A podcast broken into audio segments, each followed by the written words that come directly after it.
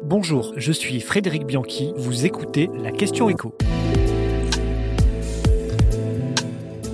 Les hausses de salaire seront-elles plus fortes que l'inflation en 2022 En cette journée de grève pour les salaires, notamment dans les transports en Ile-de-France, on revient sur les augmentations qui ont déjà été passées, et notamment dans le secteur privé. Ce jeudi, la DARES, qui est le service de statistique du ministère du Travail, a communiqué de nouveaux chiffres. Sur un an, le salaire mensuel de base, hors primes et hors supplémentaires, a progressé de 3,7% en France. Il y a trois mois, lors du précédent pointage, la hausse sur un an n'était que de 3,1%. Il y a donc une accélération et une bonne partie des entreprises qui jouent le jeu.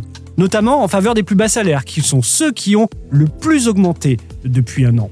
Les employés, par exemple, sont à plus 4,5%, les ouvriers plus 4,4%, les professions intermédiaires plus 2,8%, et ce sont les cadres qui ont le moins progressé cette année avec une augmentation de seulement 2,7%. Des augmentations significatives, mais qui restent malheureusement inférieures à l'inflation. Cette année, l'inflation en France devrait avoisiner les 5 ou 6%, donc il y a un écart d'environ 2 points entre l'évolution des salaires et la hausse des prix. Ce qui fait donc a priori une forte baisse de pouvoir d'achat. Or, le gouvernement s'attend à une baisse beaucoup plus modérée, voire à une stabilisation de notre pouvoir d'achat. Pourquoi? Grâce aux primes et aux heures supplémentaires.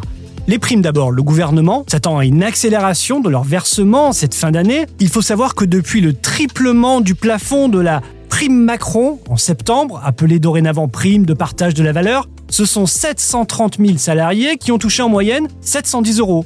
Alors on est loin du plafond de défiscalisation, 6 000 euros, et le montant moyen de cette prime a tout de même progressé puisque sur les 6 premiers mois de l'année, les salariés avaient reçu en moyenne 550 euros. Donc oui, ils reçoivent des primes plus importantes.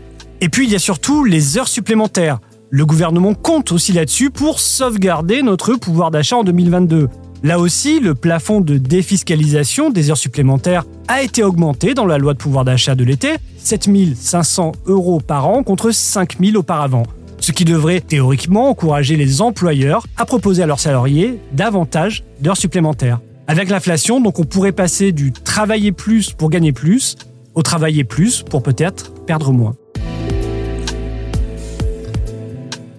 Vous venez d'écouter la question écho le podcast quotidien pour répondre à toutes les questions que vous vous posez sur l'actualité économique. Abonnez-vous sur votre plateforme d'écoute préférée. N'hésitez pas non plus à nous laisser une note et un commentaire. À bientôt!